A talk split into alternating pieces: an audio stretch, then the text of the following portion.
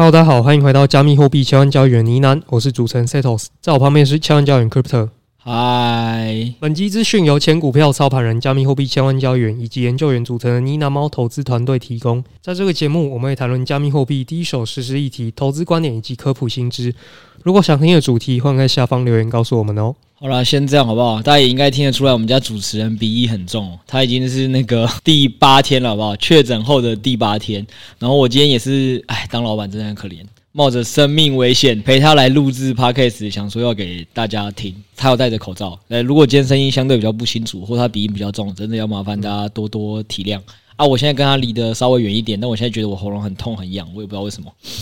心理作用。我现在喉咙真的有点痛，有点痒。好啊，但没关系。那我们今天就快速的让你能少讲点话，录完这一集好不好？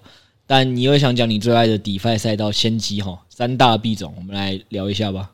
对，反正如果这一集的声音这个鼻音比较重的话，大家再见谅一下。他真的很辛苦，他真的是确诊后的第八天，好不好？先来跟大家录音，有点脑雾诶，我不知道是不是这个是正常现象。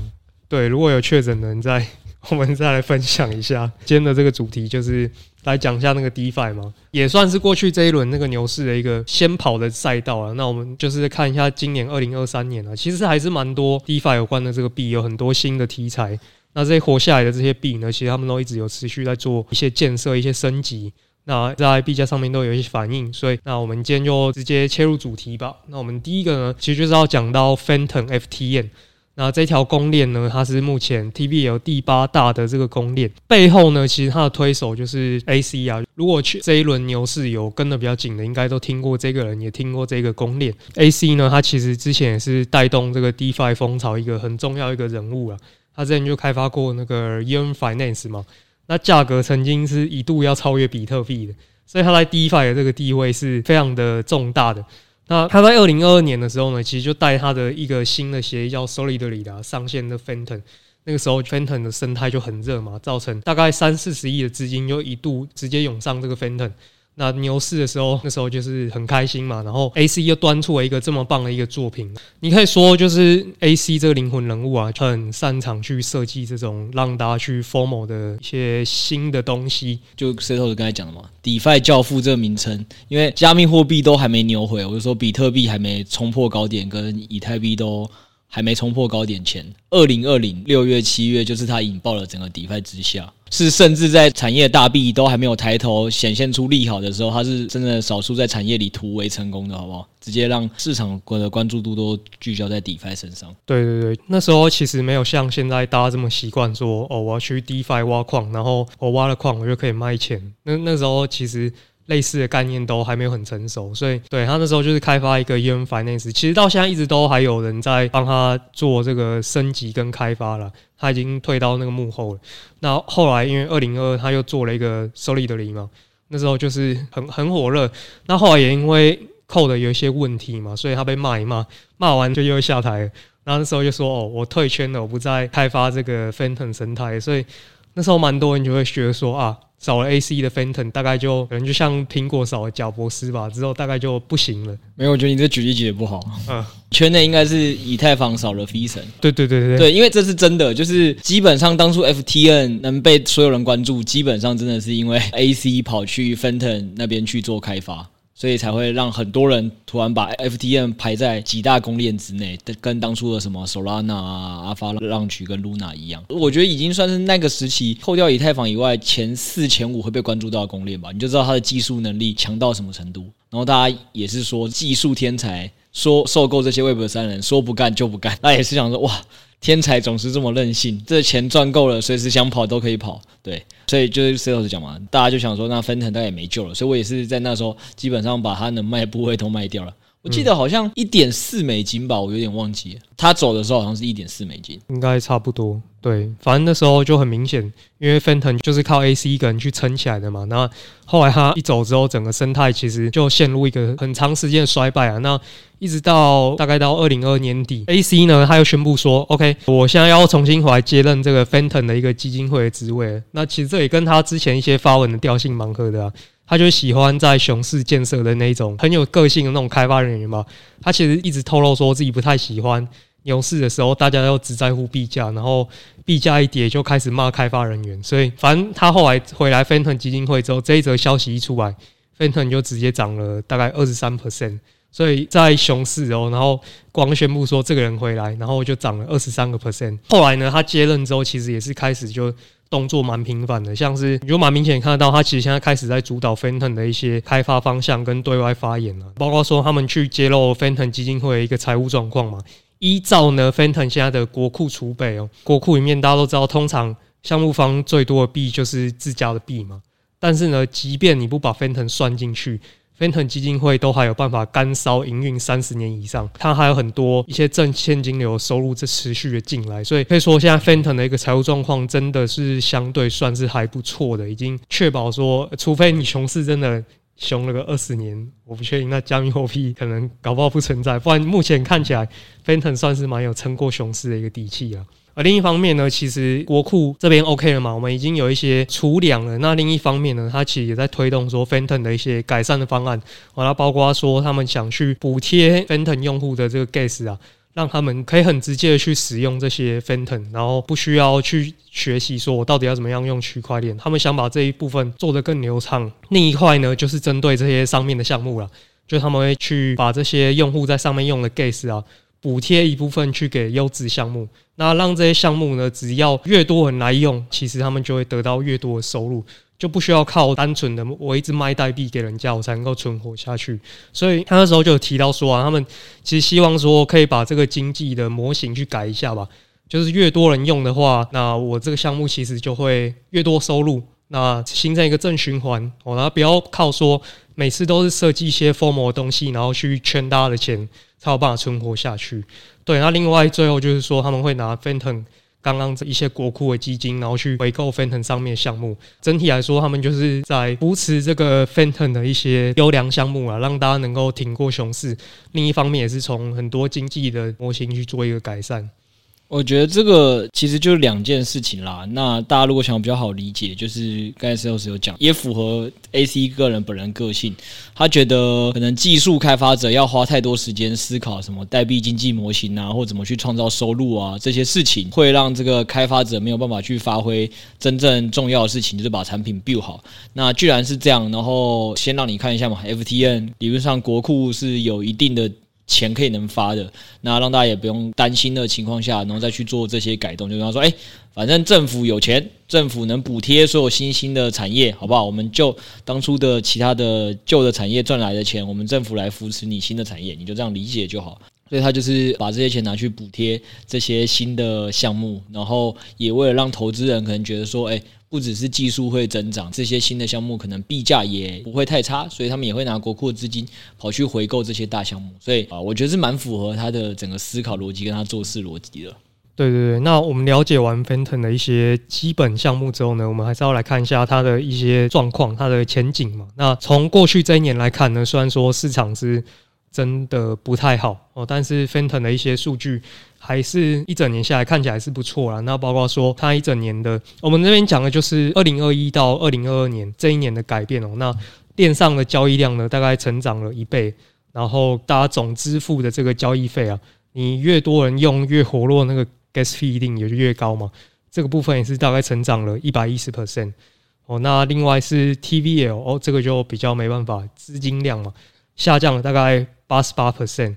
所以看起来用户是确实是比较活跃，但是资金量体就稍微有点下降哦。当然，资金量体下降呢，其实你去对比其他除了以太坊之外的供链啊，以太坊这边是下降大概七成多哦。那 RVX 其实自己也下降了九十二 percent，SOL 也是下降了九十五 percent，所以其实下降的幅度是跟一般的这些供链是差不多的，甚至还少一些。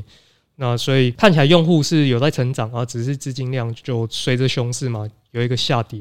而且它增长的幅度是高于以太坊，呃，对对对。然后资金的总下跌，嗯、用算的话，其实它大概也就是比以太坊总下跌大概多不到二十趴。所以总之，其实整个数字啦，我觉得以公链这个赛道来讲，它已经算表现不差了。对，就是大家其实都过得不太好，但是它已经算相对没这么差的，大概那种感觉吧。然后第二个就是我们要看一下他说上面的一些开发人员嘛，因为开发人员要多才有办法去支撑这个生态建设。那他们会看一个数字啊，就是因为开发人员都会把他们的 code 上传到一个叫 GitHub 的地方，然后去看那个到底有多少人在 GitHub 上面去编辑这些 code。那实际的人数呢，大概只有以太坊的一点三趴，所以开发的人力可以说蛮吃紧，真的是蛮少的。但是其实近期也有一些事情在推进、在改善啊，就包括说，诶，有一个区块链的群众募资方案叫 Gitcoin，他们也是上到 Phantom 上面的，开始会赞助上面的一些不错的专案。整个来说啦，就是说 Phantom 其实目前看起来要死，其实蛮难死的，因为它钱真的算是还不错多哦。那改善的方向也都是往正确的方向来前进。那我也不认为说现在可能你马上就要去买，比较像是说各方面数据来看，它都蛮有底气的。然后再加上 AC 这个灵魂人物回来了，那你可以说之前像那个什么 Solidity 嘛，这种爆红的专案，其实也根本就是他是一个人搞出来的，所以他就是一个单干侠，他是一个很强的单干王，就蛮期待说他会在接下来这一年又给 Phantom 带来什么样的新东西。其实我觉得有一件事情很有趣，嗯，虽然。加密货币大家一直在讲的是去中心化，但其实像 FTN 这个案例啊，FTS SBF 的案例啊，包括你的孙哥啊，火币的孙哥，嗯，其实你是一个非常中心化崇拜的人呢、欸，你很喜欢这些明星英雄哎、欸，没有没有，而且我讲一个真的，就是我觉得啦，反正如果以各种客观数据来讲，就像你讲，我觉得他已经算是表现的比其他公链不差了，但我就觉得有两个他蛮大的风险。就是我开始觉得开发者只有以太坊一点三趴，我反而也觉得还好，因为就像你讲的，AC 这种天才可能一个人干出来项目就抵过很多开发者。但另外一个他最大的问题也是同样的啊，AC 哪天再不爽再离开，我看 FTN 的风险又会突然拉很高，就是它是一个风险性，我觉得不能算低的项目。呃，对对对，就是有点像伊朗马斯克跟至于特斯拉吧。他今天要是突然不干了，那个可想而知。对对啊，就这种感觉很怪。就是其实不是团队没在做事哦，其实整个团队，其实他你你就可以想象，其实员工一定有。我是说，像伊隆马斯克的特斯拉，员工绝对不会是只有伊隆马斯克在做事嘛，是有几千人、嗯、几万人的嘛。那为什么这几千几万人，好像一个伊隆马斯克离开之后，他就突然不是一间有在正常运作的公司？对啊，所以就大家还是会蛮有个人崇拜的。对，我从你的言论就感受得出来。好了，那这个就是 Phantom。我们可以关注一下 AC 到底会不会带来一些什么新的生态。第二个我们要讲到是 G N X，G N X 可能就诶开始进入这个比较少人听过的领域了。那 G N X 它是目前链上第二大的一个合约交易所，也是二零二二年表现前几强的币种哦。你要是从二零二二年第一天买入放到跨年，你仍然有九十趴的正报酬。熊市哦，你放了一年还有九十趴的正报酬，所以哇，二零二二年能增报酬九十趴，我觉得应该算是奇迹了。奇迹，真的是熊市奇迹。它也是呢，目前 DeFi 上面一个我们说有真实收益的项目啊，就是它是真的赚钱的，它不是靠印钞票然后卖给人家。从他们二零二一年的时候八月的时候上线了，到现在其实已经赚了超过一亿美元的这个手续费收入。所以它的营运模型其实就很直白啊，就是像币安那样子嘛，开合约我会跟你收一些手续费嘛，所以很自然的他们就会有一些自然的真实的收入进来，这些收入呢就是会转而去发给他的代币的 holder。然后这个项目比较特别哦，因为它没有什么 VC 的支持，它不后面没有爸爸直接拿钱说拿一亿美元我要来买你的代币没有，所以他们在整个设计上都是比较像，真的就是比较像去中心化，我真的完全都是回馈给我的。代币的 holder 这一点是 G N X 跟其他项目像 DYDX 这样子比较不同的地方。那这个蛮特别的。我们其实当初在二零二二年四月的时候，那时候我们出一篇三猫的报告嘛，那时候就我们我们有介绍一下 G N X 这个项目，因为当初其实就 Arbitrum 这个生态就已经蠢蠢欲动了好啊，所以。我们也是讲一下，GNX 这个代币呢，当初我们对它的介绍，它的代币的价值捕获能力就是比较强，就是比链上的其他这些 DYDX 什么的都还要强。因为我就是不需要靠 VC，所以我赚了多少钱，我就是都发回去，所以它在整个经济设计上会对 Holder 比较友善，那也比较适合大家去小仓位去埋伏。从我们当初在写的时候，我们关注的时候，那时候币价大概是三十二美元。来到今天 G N X 其实都是四十四块，所以也是大概四成的正报酬了。那同期的话，其实以太币已经下跌了五十五 percent，所以它不只是正报酬，它还是打赢以太币。你要是一加一减呢，大概就是九成的差距。跑赢以太币九成了。对，不过我觉得加密货币麻烦的地方就是这样，就是说好不容易研究到了一个项目，但因为加密货币的风险都很高，所以那时候报告也有人问嘛，说我们的小仓位布局是多少？老实说，我记得那时候我们讲数字就是大概会配总资金的零点五趴到一趴吧。就是说，你好不容易找到一个打败大盘九十趴的项目，你最终可能对你的总资产绩效只会增长四趴到九趴。对，这点我是觉得比较可惜了。但但是因为那时候就我们二零二二年四月出报告的时候，已经是接近熊末了。呃，就是牛莫熊出了嘛，所以才会不敢配那么多。嗯，对啊。但如果这件事情换过来，到了是牛市正热的时候，我觉得那时候的研究完的项目，你敢配大的，就会报酬会比较好看。对，所以这点就是确实熊市的时候，你研究到一些好项目，我觉得是比较可惜的。然后再是那个啦，我我也补讲一个，因为我们三猫报告 GNS 那时候我为什么我不敢配那么多？我们有讲说。因为它的设计有一个地方确实是算是蛮有风险的，就是它的协议在设计流动性的时候是组成了一个 GLP，那这 GLP 里面是包含着 BTC 跟 ETH 等代币混在一起。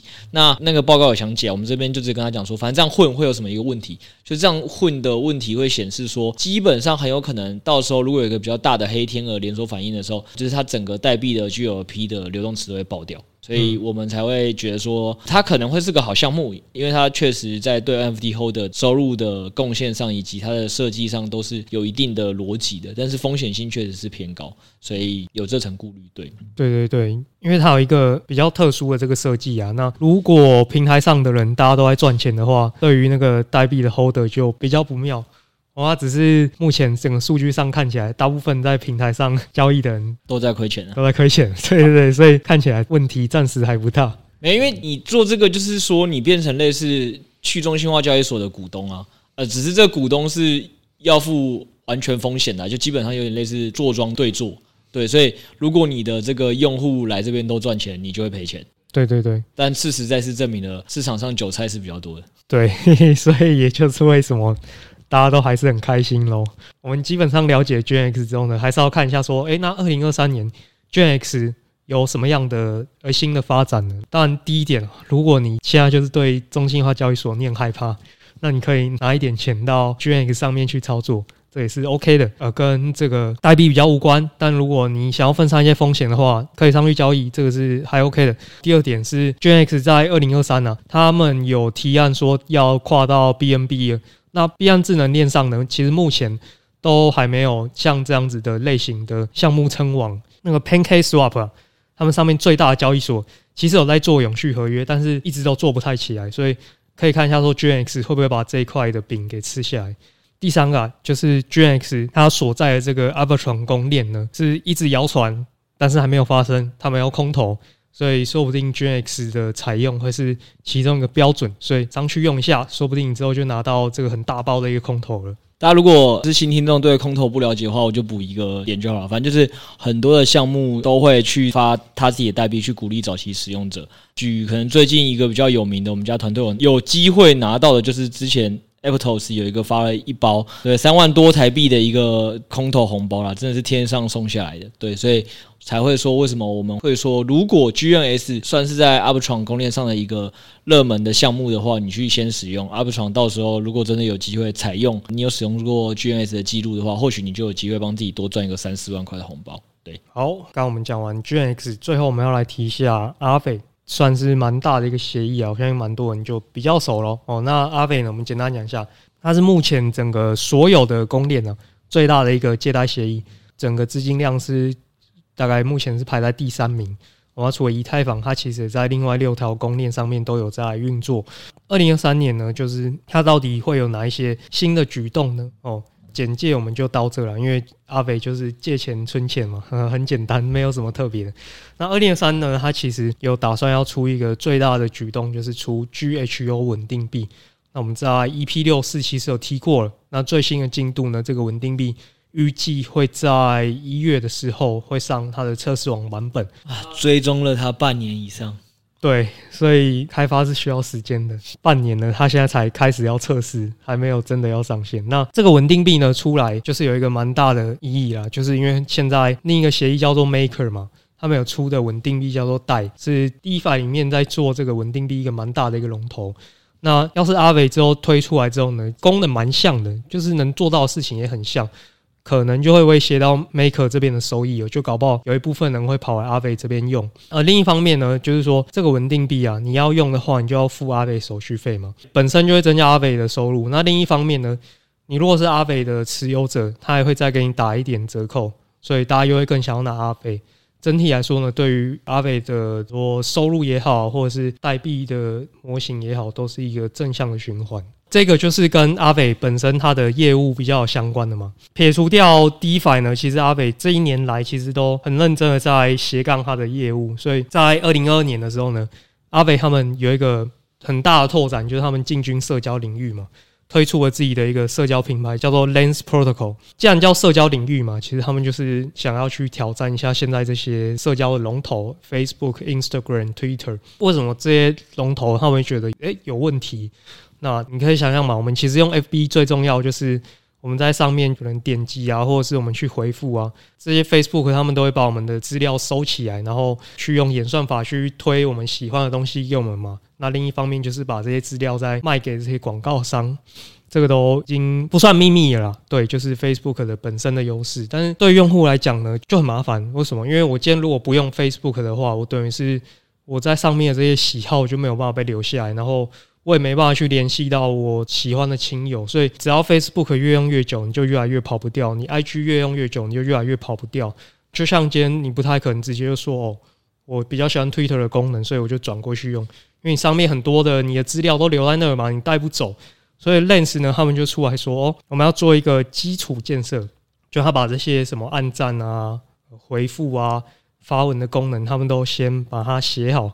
那未来呢？你如果想要弄一个区块链的 Facebook，你就可以把 Lens 的 code 拿过来，诶，copy 贴上，copy 贴上，然后赶快又弄出了一个区块链版本的 Facebook。这个好处呢，就是说，今天我要是不爽用这个平台，诶，我觉得这个平台功能我就不喜欢，那我就把它拿着，我就是带到下一个区块链的 Facebook，诶，我资料就可以带着走了嘛。然后再加上说，它因为本身是在区块链啊，所以它可以做很多客制化的事情，像是我今天如果是想要发文奖励我的铁粉，我搞不好有一些特别私密的照片，我想要给我的忠实粉丝看，只有最忠实的才能看，那你就可以限定说，哎，这个只有铁粉啊，什么按过五百赞的这个人，他可以来看到我这一则私密的贴文之类的。就它可以做很多这种客制化的一些功能啊，对，听起来就都蛮炫的嘛。那但是实际上状况怎么样呢？目前啊，Lens Protocol 其实已经上线了，它的界面呢，其实跟你在用这个 Twitter 蛮像的，基本功能都一应俱全。你可以推文，你可以按赞，你也可以收藏，差不多该有的都有。但是呢，实际上它就是缺乏这种最强大的演算法嘛，所以用户的黏着度还没有到很高喔。目前 Lens Protocol 上面的账户大概是十一万人哦，你就可以想象大概有十一万个账号在 Lens 上面这个社交平台上啊。那我们拿去跟 FB 来做一个对比哦。目前呢，Lens Protocol 日活跃用户数大概只有一到两千人，哦，月活跃用户数大概是三点八万。但是呢，Facebook 有多少？大家可以猜一下。这应该大家都知道吧？你应该应该是 Lens 要让大家猜有几个人吧？哎。哦，重来，大家猜一下，Lens Protocol 活跃用户数有多少？哦，没有了，那直接讲，Facebook 可能月活跃用户数大概是三十亿人，日活跃用户数大概是二十亿人，所以你可以看出来两个特点哦。第一个是绝对数量上，两个完全没办法比，差十万倍吧？对，差太多了。第二个呢，我们刚刚提到 Facebook 月活跃是三十亿，日活跃是二十亿人。所以 Facebook 这边的用户呢，是很喜欢每天都上去看的，它粘着度非常的高。但是这个呢，Lens 上面呢，月活跃是三点八万人哦，但是日活跃只有一两千人，所以 Lens 比较像是偶尔才会上去看看，可以这么说吧。Lens 的愿景蛮伟大，但是目前还比较看不出来它的这个威力了。其实我这件事情，我也一直有在想，呃，就我们也不希望我们的资料啊是掌握在那些巨头上，然后被它盈利嘛。嗯，可是。这是我们个人的角度嘛，但我是想说，以商业的角度，当一个平台打造的时候，就是以让顾客好方便携带带着走的角度去设计的话，它到底商业模式要怎么样才能赢过这些 Web Two 的巨头？就很难。我觉得真的演算法现在还是蛮困难的，就是不自觉的会想花他喂给你的东西，这就是他的专业。不确定啊，希望他可以做到一些因为去中心化才能做到的事情，希望他们赶快探寻出来。第二个呢是我们刚刚讲是 Lens 嘛，那第二个其实他们在年底的时候有收购一个项目叫做 Sonar S O N A R，那是一个蛮有名的矽谷的孵化器 Y Combinator 出来的。这个 Sonar 呢，我觉得就好像比较有意思哦，它其实是很像之前那时候疫情的时候很红的一个东西，叫 Clubhouse，就是大家可以在里面开语音的聊天室，然后跟大家去互动聊天。那不太一样的地方呢是。每个人在这个 Sona 里面啊，都有一个角色可以在里面走动啊，有点像是玩线上游戏这样子，就是你有一个可爱的小人物可以走来走去。但是呢，核心功能其实就是开一个聊天室啊。你现在呢，这个 Sona 其实它的功能还算是相对有限，可能都还是在比较早期吧，看起来在 Beta 阶段。不过呢，其实大家可以尽早上去做使用啊。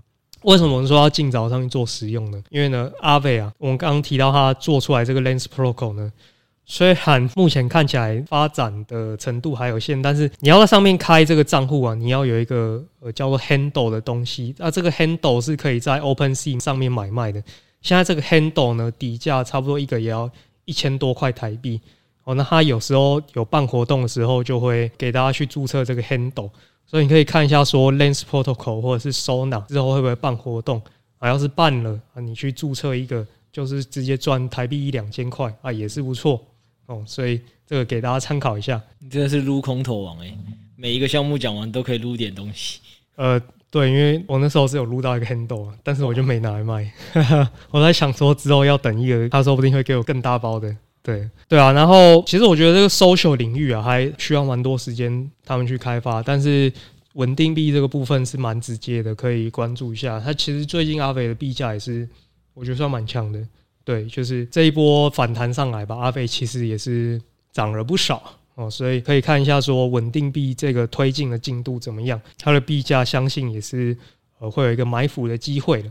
第二个呢，就是说它的 SocialFi 啊，你要是有机会就去弄一下它的这个 Handle，去注册一下，拿它的这个奖励了。我们最后也是帮大家总结一下前面两个。第一个，我们就是提到 Phantom 嘛，它的一个重要的推手 AC 回归。从过往的经验来看呢，AC 就是一个非常有魅力的单杠王，所以我们期待一下 Phantom 在未来的一些新的发展。他最近其实也是很积极的在跟社群互动。那他只要很积极跟社群互动，通常都会有什么事要发生，所以最近他的 Twitter 也是众人关注的地方了。再来，我们讲到 GNX 嘛，GNX 呢在二零二三年会有机会啊上到币安智能链哦，那所以它的整个基本业务收入可能都会成长，再加上它也是开放 Layer Two Arbitrum 的一个重点项目，说不定未来会列为空投的标准。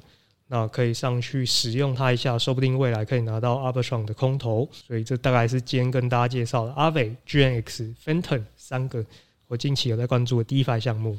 好了，你辛苦了，最后我帮你讲完吧。今天 Sales 真的是很辛苦的录制了一集哦，希望大家是有所收获。那也跟大家讲一个重要消息哦，就在年前呢，我们家的指标都在 Bybit 上架了哦。给猫友的就是坊间谣传的这个爆炸宝。那考量到二零二三年可能币圈产业也不是那么好的关系，我们目前是先让猫友先以三倍杠杆来体验一下，因为我们目前派网的是没有杠杆的嘛。那经过 FTS 事件之后，这一季的绩效是十几趴，对，是还不错啦，就是比。表现比预期中的好，但是因为怕大家一次使用到三倍的杠杆，跟当初在派网的使用都是差比较多的，所以这部分为了先让大家习惯一下杠杆被放大之后，NDD 可能也会跟着放大的一个波动性的差别，让大家先提前习惯一下。所以今年的呃爆炸宝，除非等到我们明确觉得二零二三年市场变得好很多的时候，我们可能才让大家这个拉升杠杆。好，那这是猫友的部分。那非猫友部分，我们也上了一个江湖取名叫这个空军宝。顾名思义，它是拿来做空的一个指标。那这个部分也是又跟我们家在派网的做空的指标，它使用的方式是不太一样的。所以这个派网的指标跟拜币的指标都用，那你可能就会捕捉到不同做空的时段。那当然，大家现在有想说，哎，这个时间点上这个空军宝适合吗？因为这个不是在上海升级之前，ETH 看起来这个拉的是很凶啊。但大家真的不要忘记哦。我们跟之前就有跟大家讲过，上一次以太坊的合并升级九月十五号完成，但是实际上可能是到高点是八月就到两千了。就是就已经显现高点了。所以这次的上海升级，虽然现在还看起来在拉升段，终有一天亢龙会有悔，好不好？这是一个很有深度的人啊，这个亢龙会有悔。那在这个状态底下，大家也不可能是以太坊无止境的上去啊，总会有它会往下的时间点嘛。那这往下时间点，大家可能以人性的主观判断，你是不敢空的，但这就是指标可能会依据它的这个过往策略去试空看看的。所以有我们家 b y b 的账号跟派网账号的人，记得都要去开通一下我们家的指标。